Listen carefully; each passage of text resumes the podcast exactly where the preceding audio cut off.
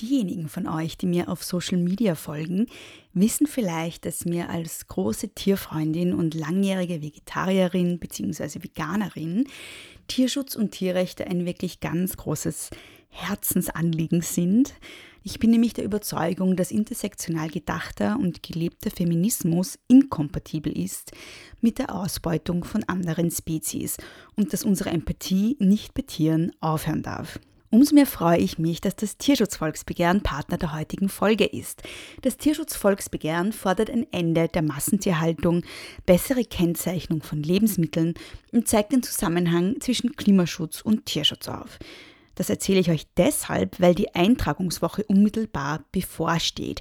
Diese findet nämlich zwischen 18. und 25. Jänner 2021 statt und in der Eintragungswoche könnt ihr das Tierschutzvolksbegehren mit einer Unterschrift unterstützen. Mehr Infos zu allen Forderungen, Hintergründen und den Unterstützungsmöglichkeiten findet ihr auf tierschutzvolksbegehren.at. Auch PartnerInnen der heutigen Folge sind alle SupporterInnen auf Steady, die dafür sorgen, dass es den Podcast weitergibt. Vielen lieben Dank allen Neuen, die dazu gekommen sind. Danke Charlotte, Felicitas, Julia, Anna-Maria, Selina, Anja, Sabrina, Madeline, Daniela, Anna, Sarah, Marlene, Claudia, Christina, Isabel, Ariane, Emina, Victoria, Bibiane, Martina, Theresa, Maurice, Sabrina, Michelle, Anita, Luise, Karina, Astrid, Markus, Sarah, Sophia, Jürgen, Miriam, Clara, Astrid, Jutta, Isabel, Sabine, Valentina, Christina, Anna und Lisa. Vielen lieben Dank euch. Wenn du große Töchter gut findest und den Podcast unterstützen möchtest, dann kannst du das am besten, indem du für den Podcast freiwillig bezahlst. Und zwar unter steadyhq.com slash große Töchter Podcast. Der Link ist in den Shownotes. Dankeschön. I'm dreaming of a white feminismus, just like the ones we used to know, where the treetops glisten and the children listen to hear sleigh bells in the snow. I'm dreaming of a feminist Christmas with every Christmas card I write.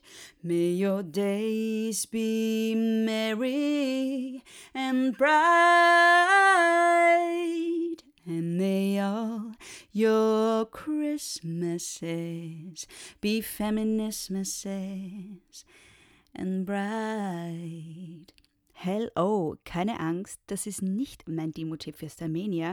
Das ist Große Töchter, der feministische Podcast, das Weihnachtsspecial. Hallo und herzlich willkommen. Die Basis für Feminismus ist Empathie.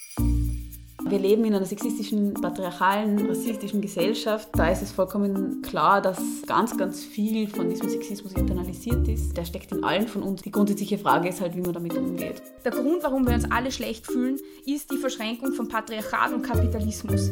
Feminismus, wie ich ihn verstehe, ist einerseits eine Haltung, andererseits eine Bewegung zur Transformation der Geschlechter und damit der Gesellschaftsverhältnisse.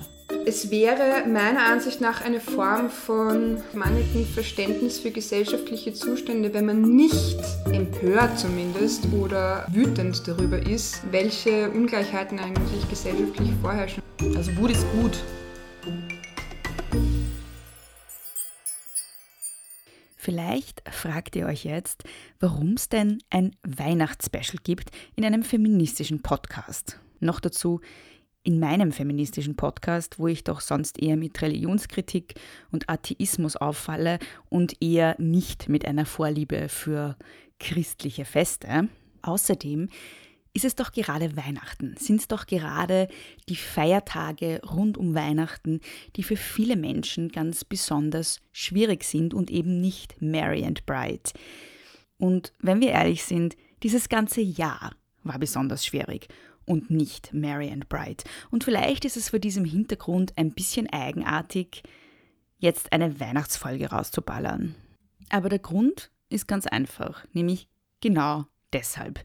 Genau weil diese Zeit besonders schwierig ist und genau weil dieses Jahr, sind wir ehrlich, besonders beschissen war. Und hier kommt die gute Nachricht, es dauert nicht mehr lang, wir haben es bald geschafft.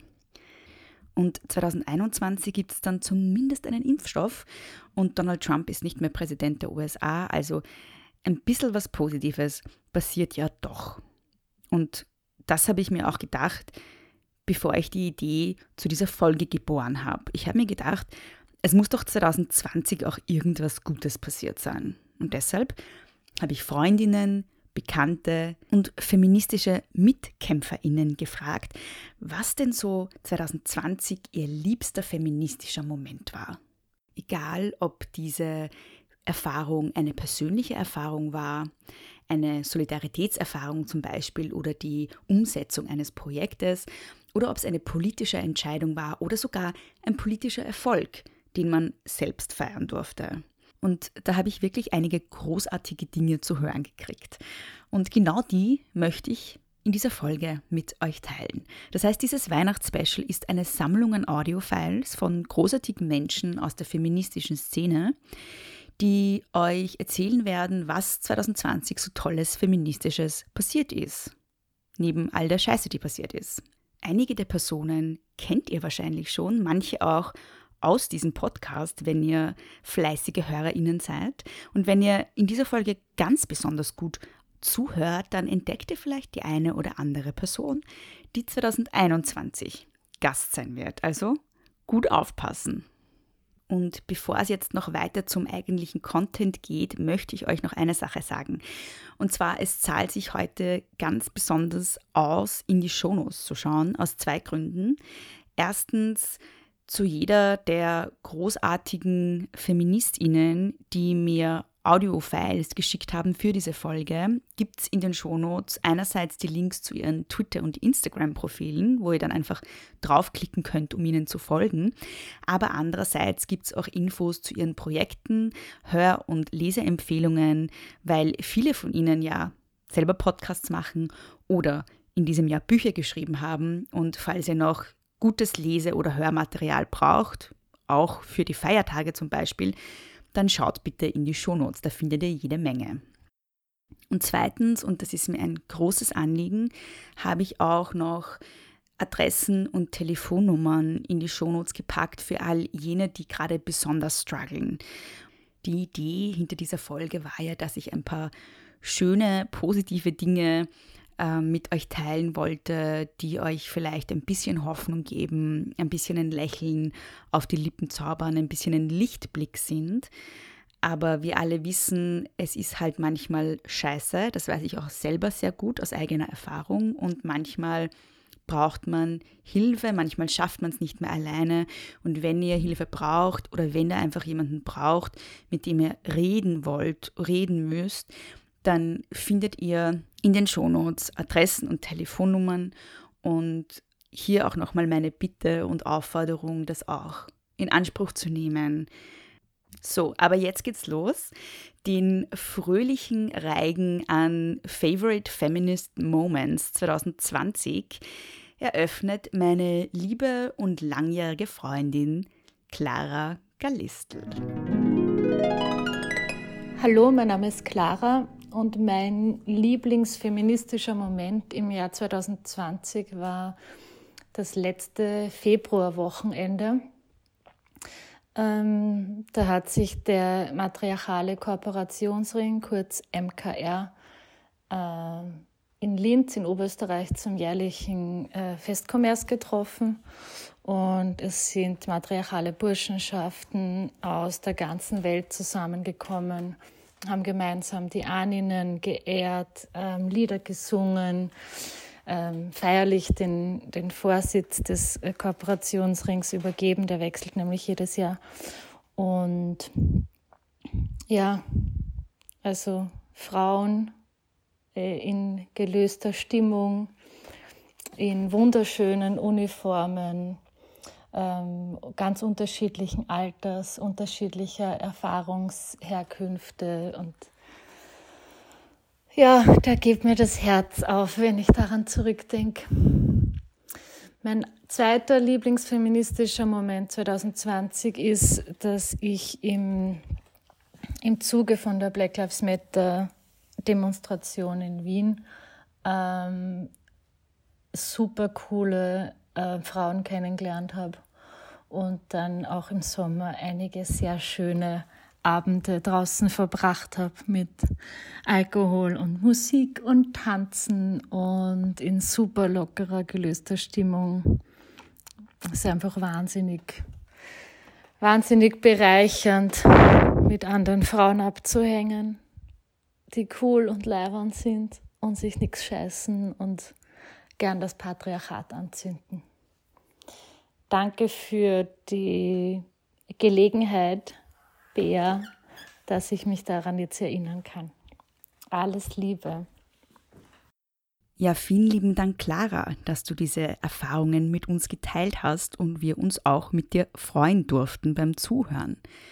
Es ist wahrscheinlich kein Zufall, dass gerade Ende 2020 sehr viele der Erzählungen, die mir geschickt wurden, von Erfahrungen im persönlichen Kontakt mit anderen Menschen erzählen. Das liegt vielleicht auch daran, dass 2020 unsere sozialen Kontakte doch eher eingeschränkt waren über weite Strecken aufgrund, naja, der Pest. Ich muss allerdings gestehen, ich war etwas überrascht, als ich gehört habe, dass gleich zwei Personen eine Veranstaltung mit Lady oder Dr. Betray zu ihrem Favorite Feminist Moment erkoren haben. Und zwar Lisa Wölfel von der Sorority und Veronika Steinböck vom Kosmos Theater. Bitteschön. Mein Name ist Lisa Wölfel, ich bin Vorstandsmitglied des Frauennetzwerks Sorority und mit dem Verein haben wir es geschafft, Dr. Betray nach Wien zu holen für eine Lesung. Das war im September, das war mein Feminist Moment of the Year, sie zu sehen auf der Bühne, es war schon mit, also wir sind schon mit Masken drinnen gesessen, nur jeder zweite Platz war besetzt. Es war natürlich extrem schnell ausverkauft. Ähm, und wir mussten halt diese ganzen Corona-Maßnahmen einhalten, eh klar. Und wir haben halt voll gezittert, ob das so stattfinden kann. Und als wir dann dort waren, war es einfach so cool. Sie hat praktisch auf der Bühne zwischen ihrer Lesung eine, uns eine ganze Abhandlung referiert, beispielsweise über die Rolle von Feminismus im Islam. Ähm, und danach hat sie sogar mein Buch signiert. Und es war so großartig.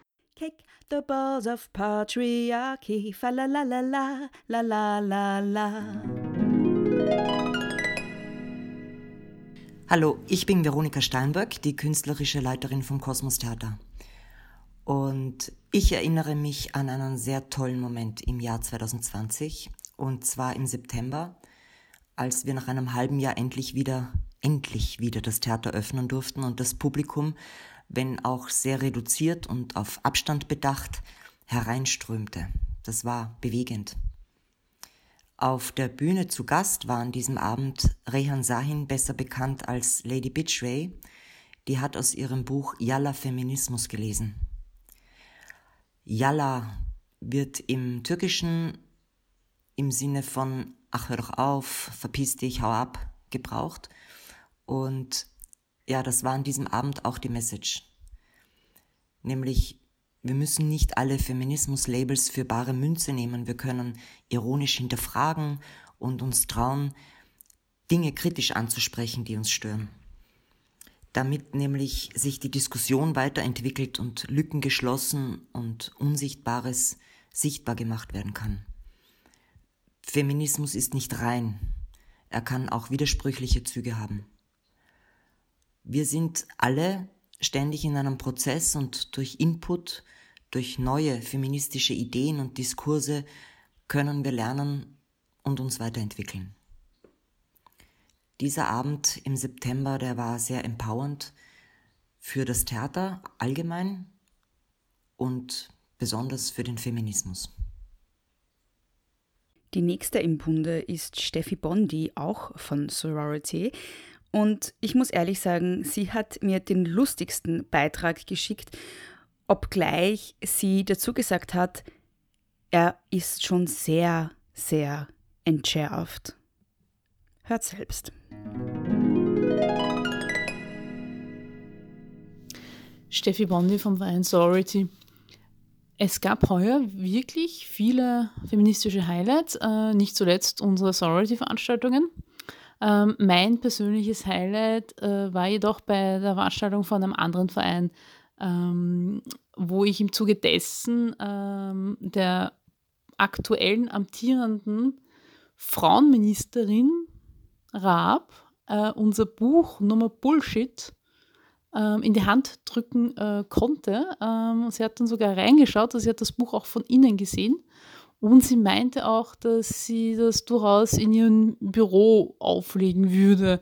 Und man möge mir die Illusion bitte lassen, dass das auch was bringen wird. Es wäre nicht große Töchter, wenn nicht auch ein paar Quotenmänner zu Wort kommen würden muss man halt. Ne? Und wer wäre besser geeignet, um die Rolle des Quotenmannes zu erfüllen, als Gerhard Wagner von He for She Vienna. Gerhard Wagner kennt ihr auch schon aus dem Podcast. Er war bereits zweimal bei Große Töchter zu Gast und es ist immer wieder eine ganz besondere Freude, mit ihm zu sprechen, weil er einfach ein ganz, ganz lieber ist. Ja, das sind die Adjektive, mit denen Männer in diesem Podcast beschrieben werden. Die Frauen sind cool und gescheit und die Männer sind lieb und entzückend. Aber hört selbst.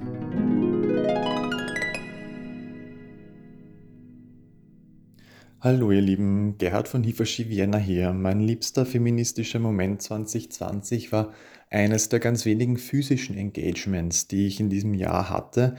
Ich durfte im September die Braunauer Zeitgeschichte-Tage zum Thema Gleichstellungsgeschichte seit 1900 mit einem Vortrag über die Rolle der Männer darin äh, eröffnen.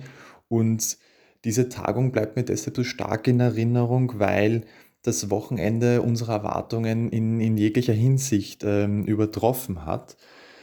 Zum einen dürften meine Opferkollegin Julia Greuß und ich weitere Mitstreiterinnen und Mitstreiter kennenlernen, mit, uns mit ihnen austauschen, voneinander lernen und zum anderen kamen wir mit Menschen außerhalb unserer urbanen feministischen Bubble ins Gespräch und genau das ist es eigentlich, was wir mit Hifoshi Vienna erreichen möchten. Wir möchten Menschen in ihren Lebensrealitäten abholen und für den gemeinsamen Einsatz für mehr Gleichstellung gewinnen. Ich freue mich jedenfalls schon drauf, wenn wir das 2021 wieder verstärkt auch physisch machen können. Bis dahin passt auf euch auf, habt ein solidarisches Weihnachtsfest und alles Liebe fürs neue Jahr. Bis bald. Ja, vielen lieben Dank dir, liebe Grüße und schöne Feiertage auch an dich. Ich hoffe, wir sehen uns 2021 auch mal wieder in Person, wenn dann die Pest vorbei ist. Und ich hoffe, du nimmst mir das mit dem Quotenmann nicht allzu übel. Du weißt ja, dass du nur wegen deiner Qualifikation hier bist. Ja, und weil mir jetzt keine Überleitung einfällt, sage ich einfach, und nun zum nächsten Clip. Was wäre eine Weihnachtsfolge in einem Podcast ohne liebe Podcast-Kolleginnen. 2020 sind ja wahrscheinlich Lockdown-bedingt einige neue Podcasts entstanden. Nicht viele haben lang Bestand gehabt und wenige davon sind gut. Ein richtig guter aber, und der ist wirklich 2020 zu einem meiner Lieblingspodcasts avanciert, ist der Podcast Frauenfragen von Marie Lang. Hallo, mein Name ist Marie Lang. Ich bin Journalistin, Moderatorin und Podcasterin des Podcasts Frauenfragen. Und 2020, was den Feminismus allgemein betrifft, ich glaube, da brauchen wir gar nicht reden, da gab es viel zu viele Rückschritte. Aber aus persönlicher Sicht war für mich 2020 feministisch gesehen ein großartiges Jahr, weil sehr, sehr viel passiert ist, weil sehr viel Energie frei geworden ist und weil so auch mein Podcast entstanden ist, der ja durch und durch den feministischen Gedanken trägt. Und die Geschichte dazu ist folgende. Ich habe irgendwann Anfang des Jahres die Netflix-Serie Working Moms gesehen und habe die inhaliert. Ich habe äh, alle Staffeln in einem durchgeschaut, teilweise bis 3 Uhr in der Früh und habe dann recherchiert und herausgefunden, dass die Hauptdarstellerin Catherine Reitman auch die Regisseurin dieser Serie ist und dass sie ein bisschen eine ähnliche Geschichte hat wie ich mit meinem Podcast. Catherine Reitman war wahnsinnig unzufrieden mit ihrer Situation nach der Geburt ihres ersten Kindes und hat dann einiges versucht als Schauspielerin und nichts hat so richtig funktioniert. Und dann hat sie gemerkt, vor allem diese Situation Frauen und Männer im Job, das geht sich mit Kindern irgendwie nicht so gut aus. und hat sich dann gedacht, ich nehme das Ganze selbst in die Hand. Und so ist das Drehbuch zu Working Moms entstanden, das ja mittlerweile, also eine Serie aus Kanada, wirklich sehr, sehr erfolgreich und wahnsinnig gut ist. Und das ist bei mir ein bisschen so gesickert. Und als dann der erste Lockdown kam im Frühling und auch die Kurzarbeit, also ich wurde in Kurzarbeit geschickt, hatte wahnsinnig viel Zeit, vor allem im Kopf sehr viel Platz. Und da habe ich gemerkt, ich muss jetzt irgendwas tun. Ich muss diese Unzufriedenheit, die ich gespürt habe, auch diese Reduktion plötzlich auf die Situation äh, einer Hausfrau in den 50er Jahren, in der ich mich da wiedergefunden habe, ich muss das verändern und muss das ähm, in was Positives umwandeln. Und so ist mein Podcast Frauenfragen, der Podcast mit Marie Lang entstanden, in dem ich Männern Fragen stelle, mit denen normalerweise Frauen in der Öffentlichkeit konfrontiert sind. Und liebe Mari, ich muss wirklich sagen, ich war schon vom Konzept sehr begeistert, als ich davon gehört habe. Und als ich dann wirklich den Podcast zu Ohren gekriegt habe, war ich noch viel begeisterter. Obgleich ich sagen muss, äh, es ist manchmal echt ein bisschen schmerzhaft, den Männern zuzuhören bei den Dingen, die sie von sich geben, aber umso wichtiger, dass es dieses Projekt gibt. Und wir bleiben bei kreativen Projekten, nämlich bei der Grafikdesignerin und Frontfrau der Band Kalk, Sophie Löw. Hallo liebe ZuhörerInnen von Beas tollen Podcast und hallo liebe Bea. Ähm, ich habe mir sehr schwer getan, einen Moment auszuwählen, aber im Endeffekt gab es dann doch einen Moment, der sicherlich ähm, ganz speziell für mich war. Ähm, ich habe mich sozusagen selbst fotografiert und dieses Foto dann als Coverbild für das zweite Album meiner Band verwendet. Das hört sich für den Anfang vielleicht etwas komisch an, aber für mich steckt dahinter ein Akt der Selbstermächtigung, der ja schon lange notwendig war. Ähm, ich schreibe die Texte und bin sozusagen der kreative Kopf hinter Kalk und trage so auch viel der Verantwortung alleine. Wenn Frau sich als Sängerin bzw. Frontfrau und Texterin in den Vordergrund stellt und quasi auch wortwörtlich eine Bühne beansprucht und die auch einfordert, ähm, wird sie unweigerlich oft damit konfrontiert, egoistisch oder arrogant zu sein und das habe ich eben auch erlebt oder gespürt. Und ich habe mich oft gefragt, wie es sein würde, wenn wir einen männlichen Sänger bei Kalk hätten. Ob es dann für die Allgemeinheit ganz normal wäre, wenn er im Fokus der Band stehen würde und das dann auch gar nicht hinterfragt werden würde. Ähm, durch das Album haben wir zumindest als Band alle an uns und vorgefertigten Rollenbildern gearbeitet, ähm, dass ich mich selbst, also unter Anführungszeichen, traue, mich auf das Cover zu setzen oder ein, eben ein Foto von mir auf das Cover zu setzen, war für mich ähm, der Abschluss bzw. das Ende eines Prozesses, mich für die Arbeit, die ich mache oder die Bühne, die ich einfordere, zu entschuldigen, nett danach zu fragen oder lange zu erklären, warum ich es einfordere. Und deshalb ähm, ist dieses Coverbild mein feministischer Moment vom Jahr 2020. Ja, hallo Sophie und vielen Dank für deine Einsendung. Das ist nochmal ein guter Moment, um daran zu erinnern, dass ihr die Projekte der Personen, die ihr heute hört, in den Shownotes findet. Und wenn ihr das Album von Sophie hören wollt, dann findet ihr den Link dazu auch in den Shownotes. Ich kann es sehr empfehlen. Im nächsten Clip hört ihr Beate Hausbichler, die das Ressort Die Standard, das ist das feministische Ressort von Der Standard, leitet. Und sie erzählt uns von einer Solidaritätserfahrung, die sie im Zuge einer, ja, eines Textes und einer Geschichte, die sie geschrieben hat, gemacht hat. Ich und eine Kollegin haben heuer einen Artikel geschrieben, von dem wir im Vorfeld schon ahnten, dass er uns sehr viel Ärger einbringen könnte. Wir haben es aber dann trotzdem gemacht und es war dann tatsächlich so, dass äh, sich ein großer Zorn auf uns entladen hat und diejenigen, die im Artikel vorgekommen sind, auf verschiedenen Kanälen gegen uns kampagnisiert haben. Und das war das Positive daran, aber war dann zu sehen, dass dann doch sehr viele völlig fremde Leute sich an uns gewandt haben und uns auch gedankt haben, dass wir uns das getraut haben und auch ihre Hilfe angeboten haben, interessante Informationen äh, weitergegeben haben. Also das war schon ein sehr schönes Gefühl, endlich auch einmal die zu, zu hören und zu lesen, die ja sonst immer eher ruhig bleiben. Äh, in den sozialen Foren ist es ja eher lauter, in den Zeitungsforen auch.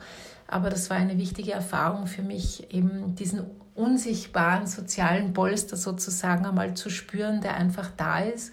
Und an diese Erfahrung werde ich sicher oft zurückdenken. Und das war sehr schön 2020. He sees you when you're sleeping. He knows when you're awake. And that's not a healthy relationship, so dump him for goodness sake. Hallo, mein Name ist Judith Kohlenberger. Ich bin Kulturwissenschaftlerin und arbeite am Institut für Sozialpolitik an der Wirtschaftsuniversität Wien, wo ich vor allem zu Fragen von Flucht und Migration forsche. Und mein feministischer Moment 2020 geschah tatsächlich auch im Rahmen meiner Tätigkeit an der Uni. Ich habe zu Beginn des Jahres, eigentlich kurz vorm ersten Lockdown, Fokusgruppen mit geflüchteten Frauen durchgeführt. Und bei diesen Fokusgruppen ist sehr, sehr deutlich geworden, wie resilient und wie unglaublich inspirierend Frauen in unterschiedlichen Phasen ihres Lebens und mit den ganz unterschiedlichsten Lebensrealitäten sind.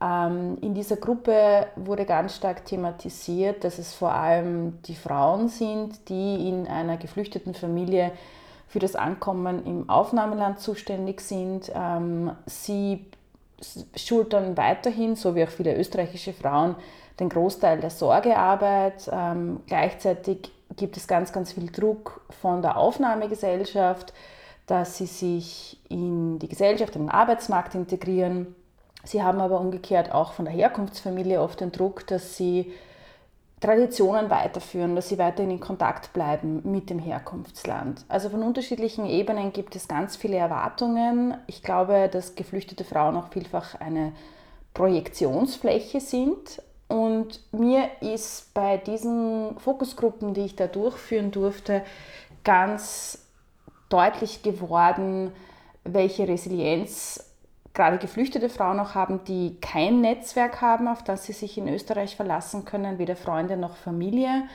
Und gleichzeitig, und das war für mich der, der solidarische feministische Moment, ist deutlich geworden, dass all die ähm, frauenpolitischen Forderungen, die wir in den letzten Jahren und Jahrzehnten immer wieder von uns hergetragen haben, wie zum Beispiel flächendeckende Kinderbetreuung, eine fairere Aufteilung von bezahlter und unbezahlter Arbeit. All das habe ich gemerkt, sind genau die Themen, die auch geflüchtete Frauen aus Syrien, aus Afghanistan antreiben. Und wenn es da Fortschritte gibt, dann würde das ihnen ganz massiv zugutekommen, so wie im Grunde allen in Österreich lebenden Frauen.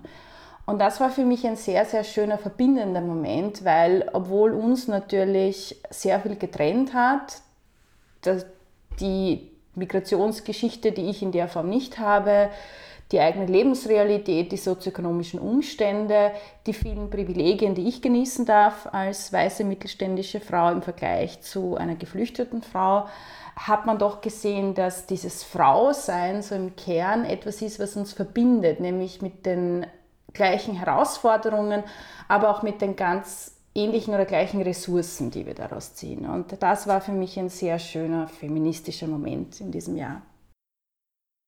Vielen lieben Dank, Judith, für diesen tollen feministischen Moment bzw. den Einblick in deine Arbeit und die Schlüsse, die du aus dieser Arbeit ziehen kannst.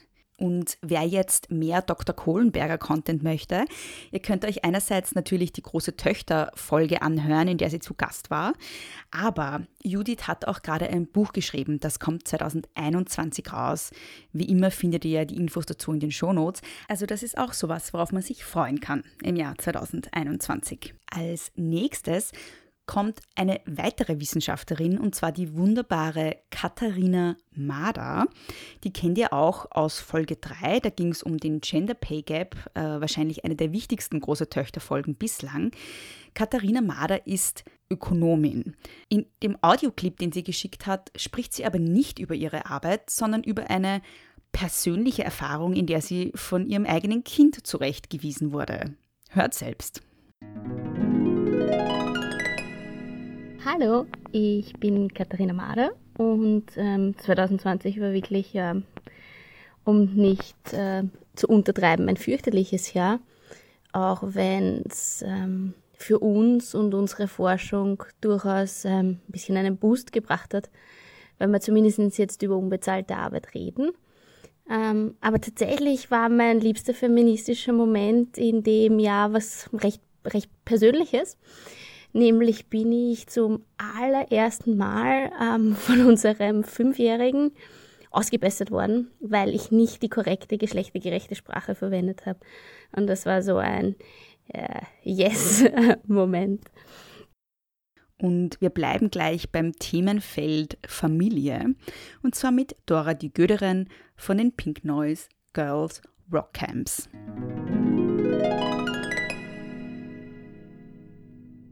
Hallo, ich bin Dora und mein liebster feministischer Moment 2020 war, als ich zum ersten Mal eine gute Freundin nach einer schweren Geburt mit ihrem Baby besucht habe. Und ich hatte eigentlich davor eher ein ziemliches Unverständnis, warum Menschen überhaupt früh Eltern, vor allem Mütter werden wollen. Und auch Angst um diese Freundin vor dieser gesellschaftlichen Mutterrolle und allem, was damit zusammenhängt. Ähm, und habe wirklich diesen Aha-Moment, wie ich sie dann zum ersten Mal mit dem Baby gesehen habe, gebraucht, um zu erkennen, dass es für viele Leute, die sich ein Kind wünschen und die sich das auch aussuchen können natürlich, das ist ganz wichtig, eigentlich sehr empowernd sein kann.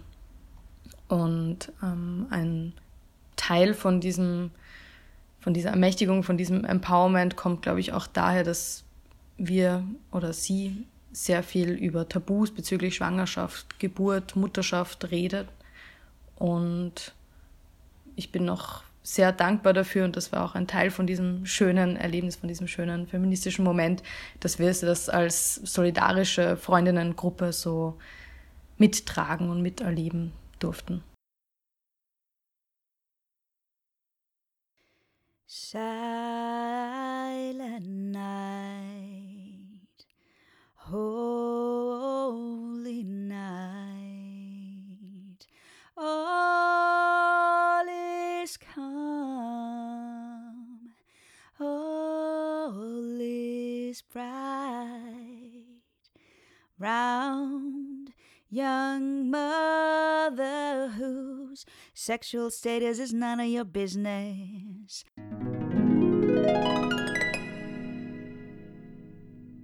Hallo, hier ist die Groschenphilosophin vom gleichnamigen Insta-Account und Blog und ich stelle euch heute drei feministische Momente meines Jahres vor, auch wenn mir die Auswahl echt schwer gefallen ist. Okay, los geht's. Erstens, die Strafbarkeit von Upskirting. Das heimliche Fotografieren unter den Rock ist künftig in Deutschland eine Straftat. Der Bundestag hat diesen Sommer ein Gesetz beschlossen, das eine Geldstrafe oder eine Freiheitsstrafe von bis zu zwei Jahren für Upskirting vorsieht. Davor war die Verletzung der Intimsphäre in Deutschland strafrechtlich nur lückenhaft geregelt. Das Fotografieren unter das Kleid oder in den Ausschnitt einer Frau war zum Beispiel allenfalls als Ordnungswidrigkeit verfolgbar. Ein wichtiges Gesetz, wie ich finde, das auch vom Deutschen Juristinnenbund angestoßen und im Podcast Justitias Töchter diskutiert wurde. Hört doch da mal rein, wenn ihr euch für feministische Rechtspolitik interessiert. Zweitens. Reni Eddo-Lodge führt als erste schwarze britische Autorin die britischen Buchcharts an. Ich habe ihr Buch Why I'm No Longer Talking to White People About Race zu Beginn des Jahres gelesen und kann es wirklich nur weiterempfehlen. Besonders folgendes Zitat möchte ich kurz mit euch teilen. Wenn sie über Gleichberechtigung und Gleichbehandlung sprechen, meinen es weiße Feministinnen wirklich ernst. Sie können geistreich, witzig, eloquent und kenntnisreich sein, wenn es um Reproduktionsrechte, Belästigung auf der Straße, sexuelle Gewalt, Schönheitsideale, Körperbilder und die Repräsentanz von Frauen in den Medien geht. Das sind Themen, für die sich viele Frauen engagieren. Normalerweise sind es weiße Frauen, die den Feminismus in der Presse repräsentieren, im Fernsehen und im Radio darüber sprechen und in Magazinen davon schwärmen. Zitat Ende. Die einzige schwarze Autorin, die es vor Edo Lodge auf Platz 1 der Gesamtwertung geschafft hat, war Michelle Obama mit Becoming. Der Guardian schreibt übrigens, dass eine Analyse des Booksellers ergab, dass ein Schriftsteller 2016 eher in die Bestsellercharts aufsteigen würde, wenn er David hieße, als wenn er einer ethnischen Minderheit angehörte. Ich finde es gut, dass der mediale Fokus langsam aber doch weggeht von der Perspektive weißer Frauen in Führungspositionen. Immer mehr Menschen den von neoliberalem Bullshit nur so strotzenden Begriff Girlboss durchschaut haben und auch ihren eigenen internalisierten Rassismus bemerken und challengen. Ich für meinen Fall lese aktuell keine Memoiren von weißen Heterofrauen mehr und habe auch ein entspannteres Verhältnis zu der Redundanz meiner eigenen Worte gefunden. Ich muss nicht immer eine Bühne haben, und es gibt definitiv noch viel zu lernen für mich. Ja, und der dritte Punkt ist ein bisschen privater und zwar habe ich es 2020 geschafft, ein feministisches Projekt selbst umzusetzen ohne finanzielle Mittel, ohne einen Verlag, haben nämlich meine Kollegin Julia Feller und ich ein Buch herausgegeben. Und das war eine sehr schöne Erfahrung, denn wir konnten total gleichberechtigt arbeiten. Es gab niemanden, der uns reingeredet hat in die Essays, in die Illustrationen oder in den Titel. Und wir teilen auch den Gewinn genau 50-50. Das heißt, wir sind als Illustratorin und als Autorin auch gleichberechtigt gewesen. Keine Kunstform wurde da höher oder niedriger gestellt als die andere. Und das war im Großen und Ganzen eine wirklich wertvolle Erfahrung, weil ich so gesehen habe, dass es möglich ist, mit anderen Frauen auf Augenhöhe zusammenzuarbeiten, ohne dass da irgendwelche Machtspielchen dabei sind. Und ja, das hat mich weiter motiviert für 2021 andere Projekte anzugehen. Genau. Ja, wenn ihr mehr von mir lesen oder hören wollt, schaut einfach mal auf Groschenphilosophin auf Instagram vorbei. Bis dann und danke, Bea, für die Einladung. Ja, vielen lieben Dank dir, Bianca, also known as Groschenphilosophin. Nachdem du den Titel deines Buches jetzt nicht gesagt hast, mach's ich an der Stelle. Kurze Werbeeinschaltung. Das Buch heißt Dear Girlboss, we're done. Und ich habe es 2020 verschlungen. Ich fand es großartig. Äh, den Link dazu, wie auch die Links zu den mittlerweile zwei Podcasts von Bianca, findet ihr in den Show Notes. Und da Bianca ja schon das Upskirting-Verbot in Deutschland angesprochen hat, was wirklich eine großartige feministische Errungenschaft war in diesem Jahr, kommt gleich als nächstes die wunderbare Ida Marie Sassenberg. Ida ist ein Teil des Duos, das 2020 dafür gesorgt hat, dass Upskirting in Deutschland verboten wurde. Und damit haben sie auch die Schienen gelegt für das geplante Upskirting-Verbot in Österreich. Hört selbst. Mein Name ist Ida Marie Sassenberg und mein feministisches Highlight 2020 war auf jeden Fall dass das Upskirting-Gesetz vom Bundestag verabschiedet wurde. Also es wird ab 2021 strafbar sein, anderen Menschen ungefragt unter den Rock zu fotografieren. Das ist was, wofür wir mega lange gekämpft haben. Und wir sind ultra froh, dass das jetzt der Fall ist, dass wir da auch so viel Einfluss nehmen konnten. Es wurde jetzt nämlich auch genau unter dem Paragraphen verbucht, den wir uns gewünscht hatten, nämlich der der sexuellen Belästigung. Es war mal im Gespräch, ob es eventuell die Bildrechte werden, aber es sind letzten Endes die Sexualdelikte geworden und das ist auf jeden Fall der richtige Schritt, denn ey, wir müssen immer wieder darüber reden, dass uns Dinge passieren, dass die uns allen passieren, dass wir damit nicht alleine sind, dass wir daran keine Schuld haben und dass wir dieses Zeichen setzen konnten. Das bedeutet mir die absolute Welt. Und die Reaktionen von anderen Menschen darauf bestärken mich einfach nochmal viel mehr. Mir hat zum Beispiel eine Frau geschrieben, hey, meiner Mama ist das vor 30 Jahren mal passiert Und als sie gesehen hat, dass das Gesetz jetzt verabschiedet wurde, hatte sie richtig Tränen in den Augen und hat sich voll gefreut. Und wie krass ist es bitte, dass wir nicht nur in Zukunft hoffentlich Menschen vor diesen Übergriffen schützen können, sondern dass auch Menschen, denen das passiert ist und denen nicht geglaubt wurde, die ausgelacht wurden, die nicht ernst genommen wurden, dass die endlich wissen, hey, das war nie meine Schuld, das hätte mir nicht passieren dürfen. Und das ist mir so, so wichtig. Und dass das 2020 passiert ist, ist auf jeden Fall für mich ein absoluter Lichtblick und mein Highlight. Wusstet ihr, dass männliche Rentiere ihr Geweih im Herbst abwerfen, das heißt über den Winter gar kein Geweih haben? Weibliche Rentiere werfen das Geweih erst im Frühjahr ab. Das heißt, Rudolf war ein weibliches Rentier, ja. Rosie the red-nosed reindeer had a very shiny nose, and if you ever saw it, you would even say it glows.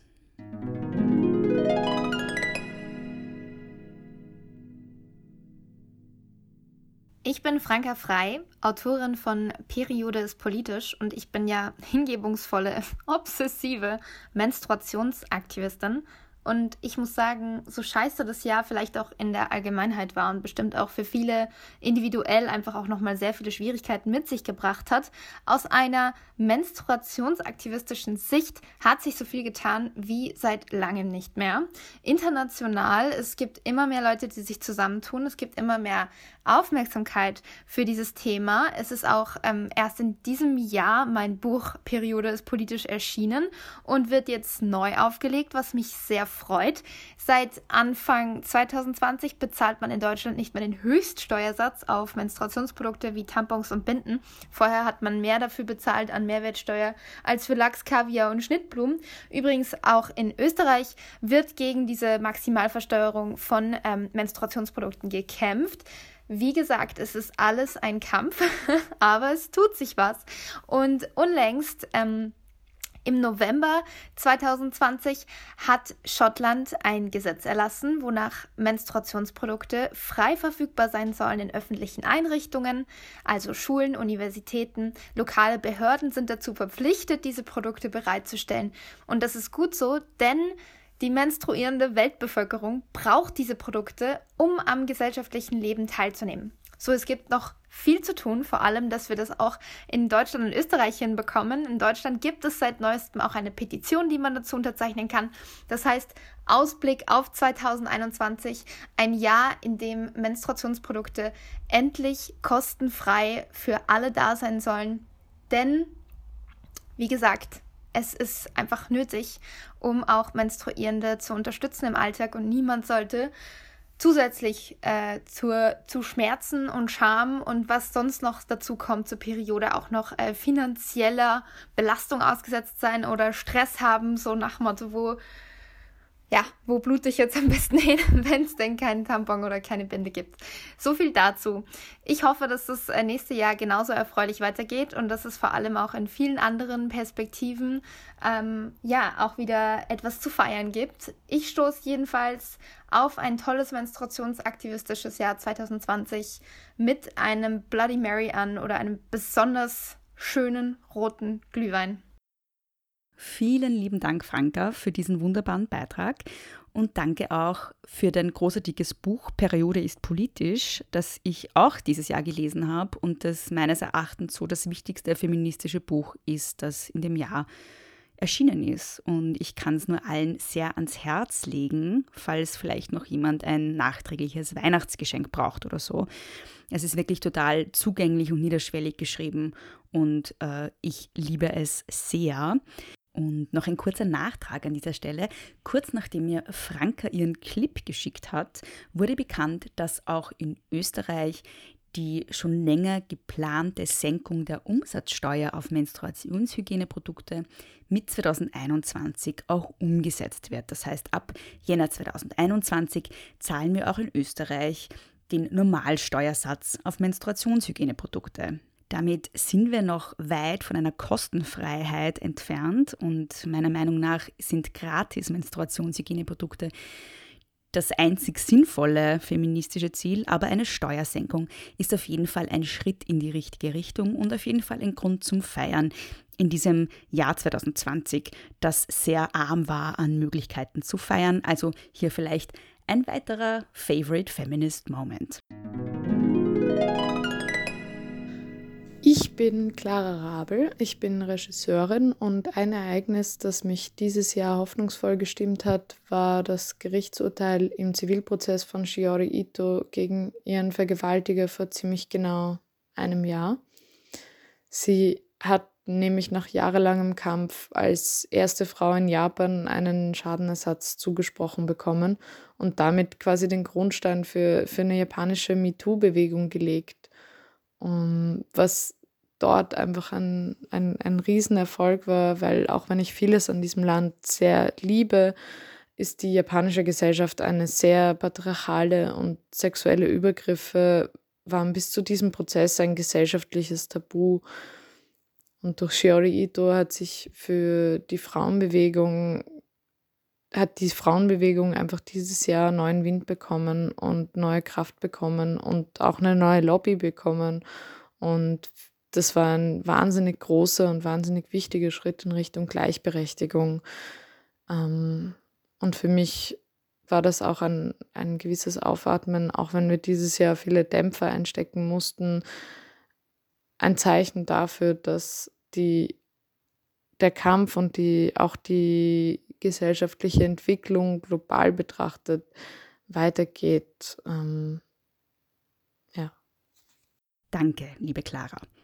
Es tut sich also doch was, egal ob in Japan, in Deutschland oder in Österreich.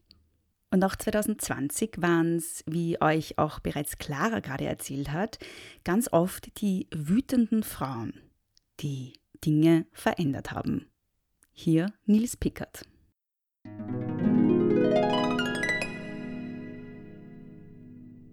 Hallo, mein Name ist Nils Pickert und mein liebster feministischer Moment 2020 ist mit Sicherheit die Tatsache, dass so viele Frauen in Wut geraten sind. Das klingt vielleicht erstmal komisch, weil die Gründe, weswegen Frauen in Wut geraten, natürlich eher beschissen sind.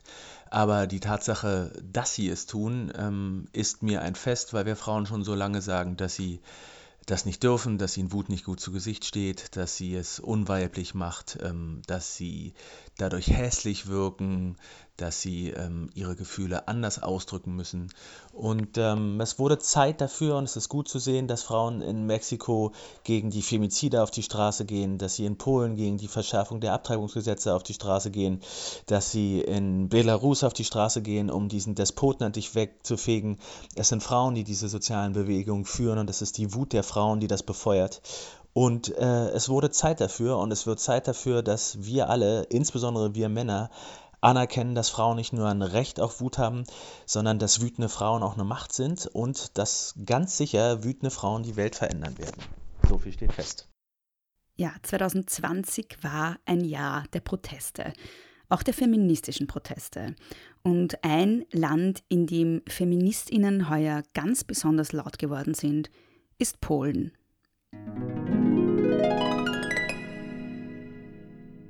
Hallo, ich bin Tanja und auf Twitter als Tanja sagt unterwegs. Mein liebster feministischer Moment dieses Jahres ist weniger im Moment als eine Bewegung und zwar sind es die Proteste in Polen, die ursprünglich eine Reaktion auf die Ankündigung eines de facto Abtreibungsverbots waren. Einerseits, weil es natürlich extrem wichtig ist, sich einer weiteren Einschränkung der körperlichen Selbstbestimmung klar entgegenzustellen, aber andererseits auch, weil durch das Ausmaß der Proteste die Diskussion auch außerhalb Polens geführt wurde und ich das Gefühl habe, dass Leute erreicht und für dieses Thema sensibilisiert wurden, die sich sonst einfach nicht damit beschäftigt hätten.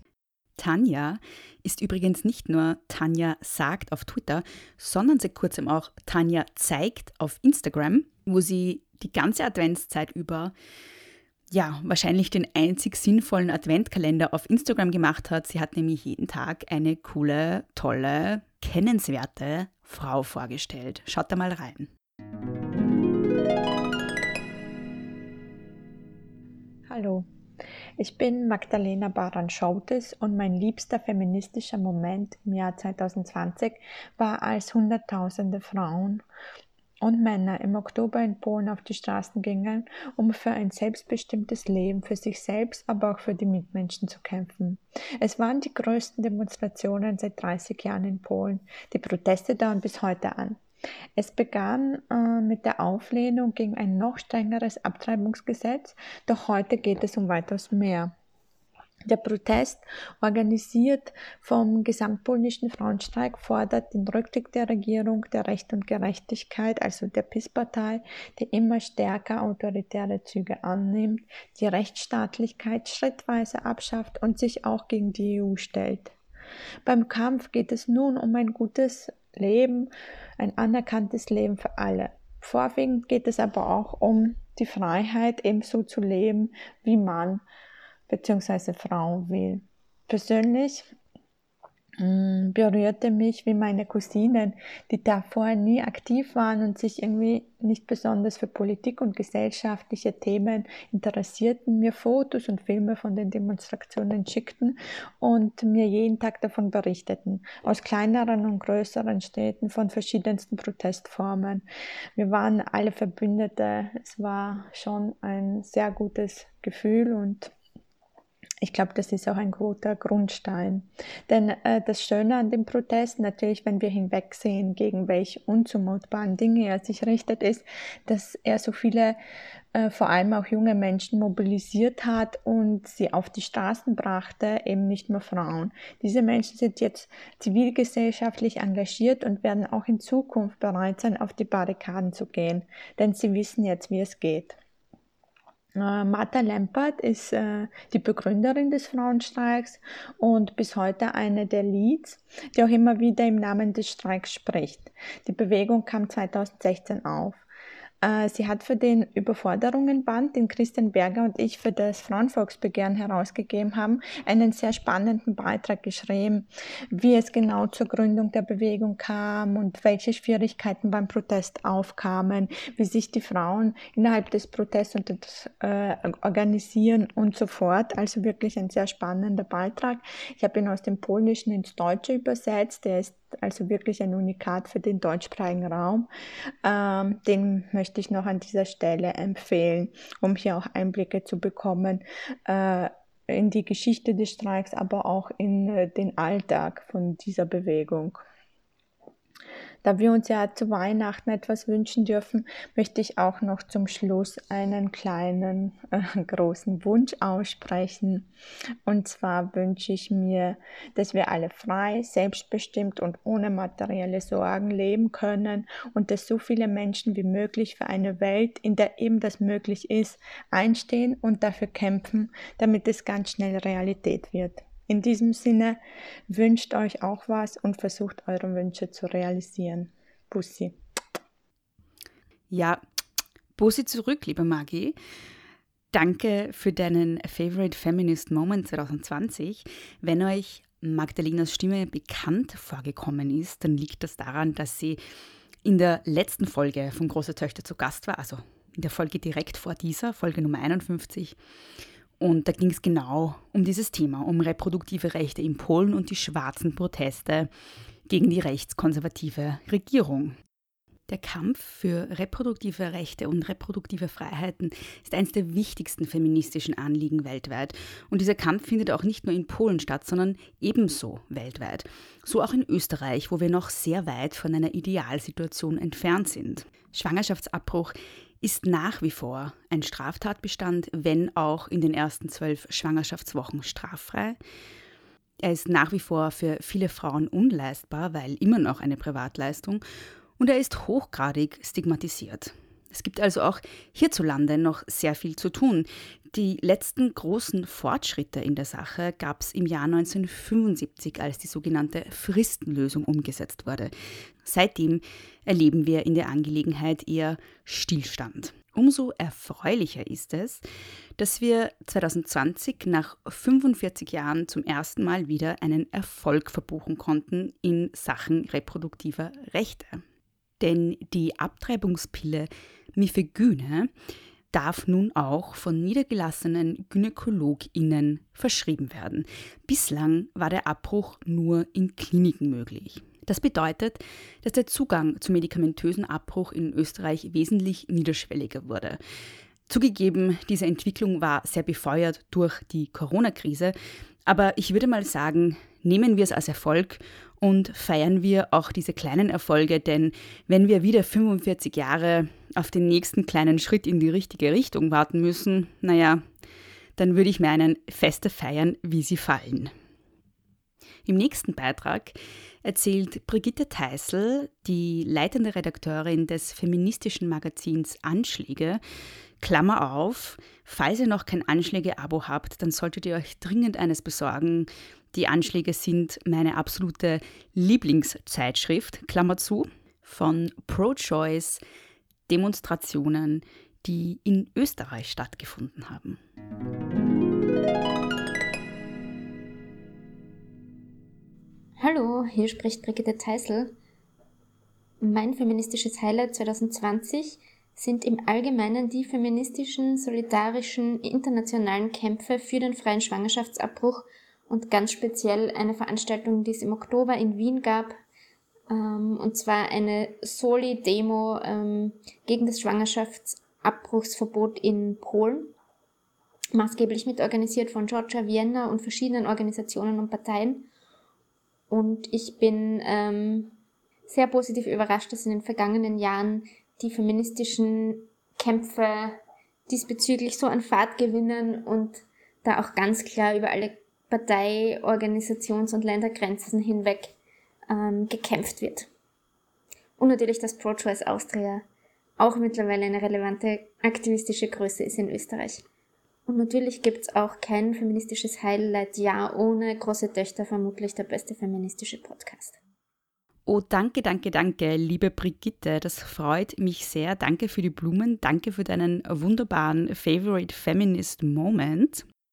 Der nächste Beitrag ist einer, von dem ich nicht genau gewusst habe, wo in der Folge ich ihn hinschieben soll.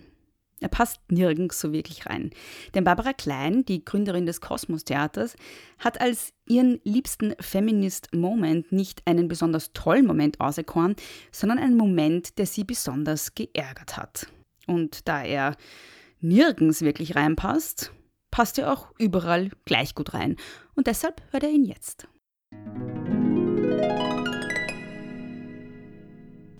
Hallo, ich bin Barbara Klein, Gründerin und bis 2018 Intendantin des Wiener Kosmos Theater.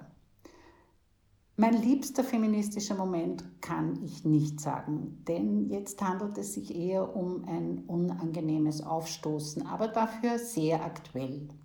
Und zwar geht es um das Urteil gegen Karl-Heinz Grasser und Co Krasses Reaktion live auf Puls 24 und Ö24. Vorausgeschickt sei, dass neben vielen anderen er selbst die ausgezeichnete Prozessführung von Richterin Marion Hohenecker gerühmt hat, ihre beeindruckende Kompetenz, ihre umfassende Aktenkenntnis, die korrekte Behandlung. Ja, und da kommen wir gleich zu den Originalzitaten Grasser, Sie war ihm sogar sympathisch, aber sie hat mit zwei Gesichtern agiert. Sie hat über das ganze Verfahren einen sympathischen Eindruck gemacht. Also da stellt sich doch die Frage der Befangenheit ganz akut. Schließlich hat ihr Ehemann gesagt, Grasser gehöre ins Gefängnis. Also hat sie nicht einfach nur versucht, einen guten Eindruck zu machen, quasi Show gespielt über die ganze Zeit. Anwalt Einheter ergänzt, sie ist dem negativen medialen Druck erlegen. Man beachte, so kompetent kann Frau gar nicht sein, dass sie nicht zum Weibchen gemacht wird. Falsch ist sie. Agiert hat sie mit zwei Gesichtern. Mir, Mann, war sie, Frau, sogar sympathisch. Eine Falle, eine Show hat sie gespielt, eine Schauspielerin. Ein widerwärtiges Luder. Also das Zitat ist jetzt von jemand anderem. Wir kennen es vom Tiroler Landeshauptmann, Stellvertreter, der anscheinend eine andere Frau zunächst sympathisch fand. Also sie hat versucht, einen guten Eindruck zu machen. Sie unterliegt, sie, die Richterin, Frau Hohenegger, unterliegt, unterliegt dem medialen Druck. Ja, da ist es mir feministisch über den Rücken gerieselt. Danke, liebe Barbara, für deinen Beitrag. Und naja, nachdem wir heute schon gehört haben, wie wichtig feministische Wut ist und wie sehr sie die Welt verändern kann, passt der Beitrag vielleicht ja doch besser rein an dieser Stelle, als ich gedacht habe ursprünglich. Denn 2020 war ja auch ein Jahr politischer Wut, ein Jahr feministischer Wut, ein Jahr der Proteste und der politischen Bewegungen. Im nächsten Beitrag hört ihr Jacqueline Scheiber, aka Minusgold. Mein Name ist Jacqueline Scheiber, bekannt unter dem Pseudonym Minusgold. Mein solidarischster Moment 2020 war die Black Lives Matter Demo in Wien im Juni. Ähm, das war eine der wenigen Demos, die ich dieses Jahr besuchen konnte. Und ich fand das sehr bestärkend, wie viele Menschen sich solidarisiert haben mit den Missständen und dem strukturellen Rassismus und auch, dass daraus das Black Lives Matter Volksbegehren entstanden ist, ähm, fand ich so eines der stärksten Zeichen in diesem Jahr und hat mir viel Hoffnung gegeben für die Zukunft. Vielen lieben Dank, Jacqueline, für deinen Favorite Feminist Moment 2020 und danke auch für diese wichtige Erinnerung, denn natürlich ist Black Lives Matter nicht vorbei, nur weil der mediale Fokus ein bisschen weggerückt ist davon.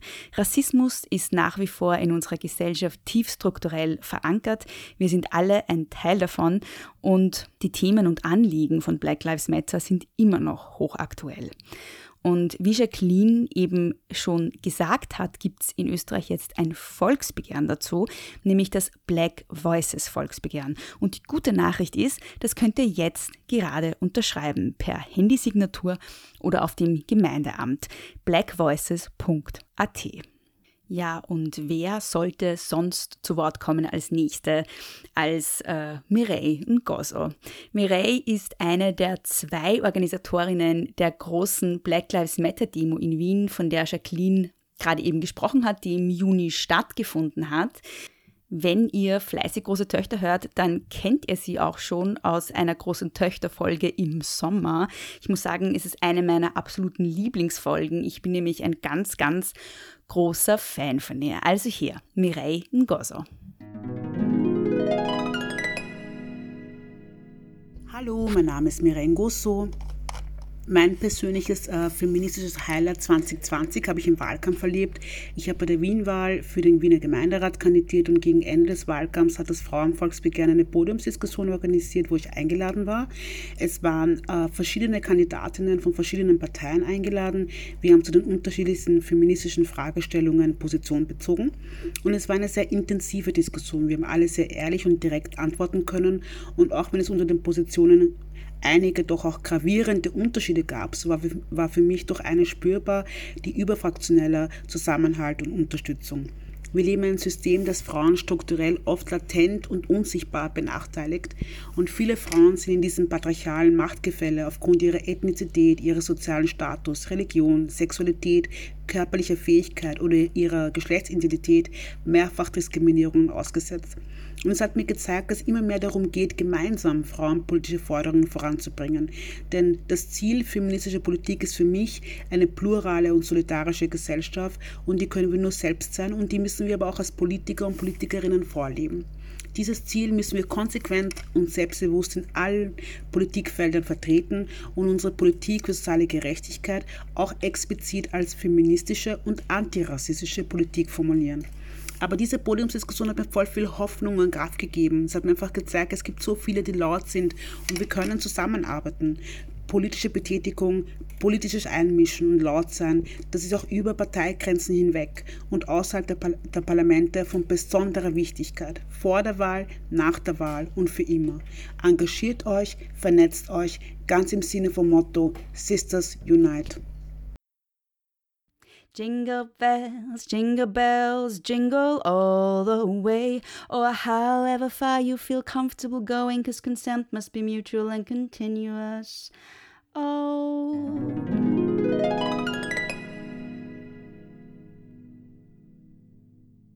Mein Name ist Irina Frank und ich bin im Vorstand der Sorority. Mein Feminist Moment of the Year war definitiv der Film Die Donau. Der war so empowernd und motivierend für mich. Einerseits durch ein großartiges Porträt, das von unserer ehemaligen Frauenministerin gezeichnet wurde. Andererseits auch, weil wirklich großartige, gegenwärtige Feministinnen vor den Vorhang kommen, die uns allen zeigen, dass in einem Jahr, wo so viel nach Backlash aussieht, es trotzdem nicht an KämpferInnen und VorreiterInnen fehlt. Deswegen würde ich auch wirklich jeder und jedem ganz, ganz stark ans Herz äh, legen, sich den Film anzusehen. City sidewalks, busy sidewalks, dressed in holiday style, where nobody gets body shamed or catcalled.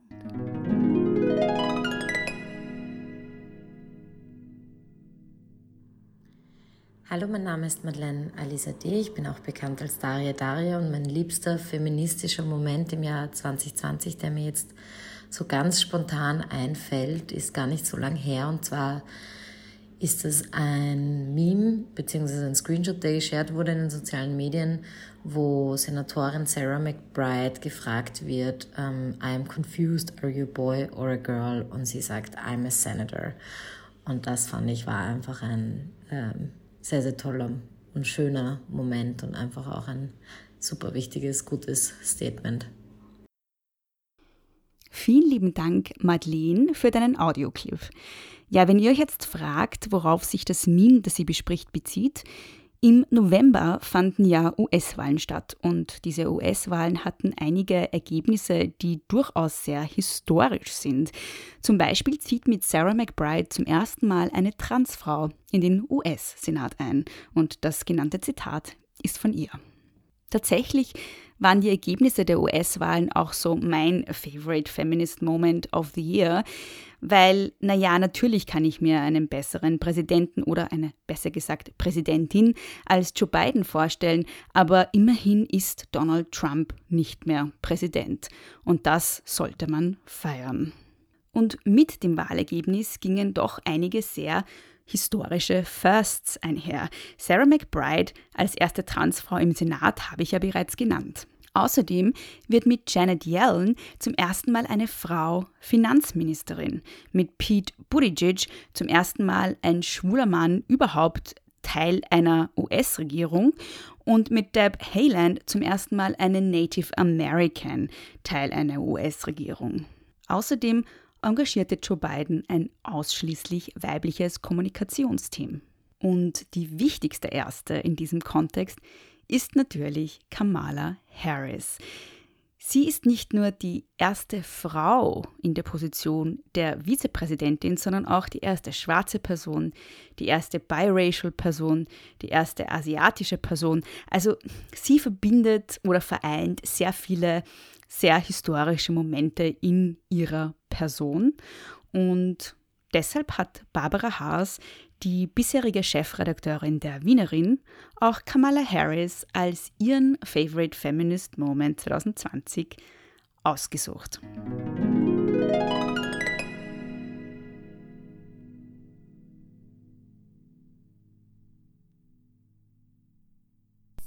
Hallo, mein Name ist Barbara Haas und ich arbeite als Journalistin beim Magazin Wienerin. Mein Feminismus-Moment 2020 war ganz eindeutig die US-Wahl und dass mit ihr die erste schwarze Vizepräsidentin gewählt wurde, Kamala Harris. Aber Harris ist für mich nicht nur eine feministische Erfolgsstory von einer schwarzen und, wie ich finde, auch enorm charismatischen Spitzenjuristin, sondern auch der Beweis, dass solche Role Models eben auch ambivalent wahrgenommen werden können. Denn Harris kann man kritisieren und vor allem linke Demokratinnen haben das auch getan. Für ihre Zeit als Bezirksstaatsanwältin in San Francisco und ihre Zeit als Generalstaatsanwältin Kaliforniens. Denn sie war bekannt für steigende Verurteilungen und Anklagen Und sie hat, weiß vielleicht nicht jeder, ähm, und jede 2014 sogar Einspruch gegen die Abschaffung der Todesstrafe in Kalifornien eingelegt. Genau. Abgeschafft wurde diese dann zwar trotzdem, aber eben erst äh, fünf Jahre später. Und genau das meine ich. Feministische Menschen müssen keine Engel sein. Sie müssen moralisch nicht unverwundbar sein. Sie müssen nur immer weiter den Weg zu einer geschlechtergerechten Gesellschaft ebnen. Kamala Harris hat als erste Frau das höchste Amt in der 244-jährigen Geschichte der USA erreicht. Sie ist jetzt schon eine historische Person, eine vielschichtige Frau, eine harte Juristin und eben auch eine umstrittene Politikerin. Und damit ist sie mein feministischer Moment des Jahres. Papa. Vielen lieben Dank, Barbara, für deinen liebsten feministischen Moment 2020. Was könnte es für ein besseres Schlusswort geben als Feministinnen müssen nicht perfekt sein? Meine Lieben, das war sie. Das war die Weihnachtsspezialfolge von Große Töchter 2020 und damit die letzte Folge im Jahr 2020.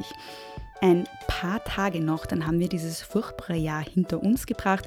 Aber wie ihr jetzt gehört habt, es sind ja nicht nur furchtbare Dinge passiert, es sind ja auch einige sehr gute Dinge passiert und hoffen wir mal, dass im Jahr 2021 diese guten Dinge noch wesentlich zahlreicher werden. Ich möchte mich bei allen, die für diese Folge einen Audioclip geschickt haben, ganz, ganz herzlich bedanken. Es hat mir sehr viel Freude gemacht, all die schönen Erlebnisse zu hören, die ihr mit mir geteilt habt und die ihr auch mit den ZuhörerInnen geteilt habt.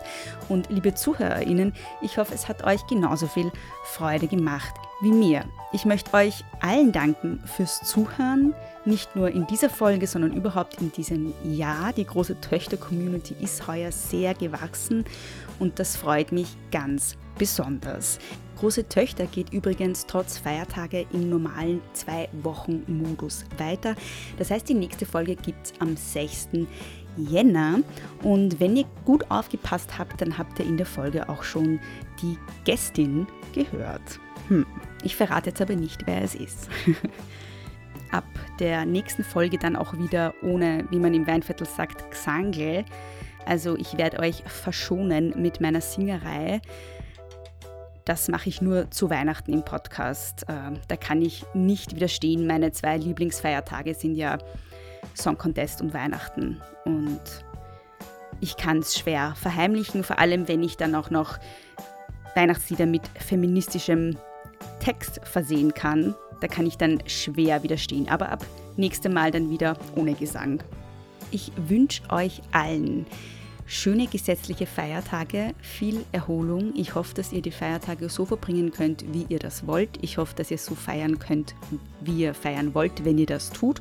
Oder so nicht feiern, wie ihr nicht feiern wollt. Allen wünsche ich gute Kekse. Ja, Kekse sind für alle gut. Und ja, rutscht gut ins Jahr 2021, auf dass das neue Jahr besser wird als das alte. Nicht kleinkriegen lassen.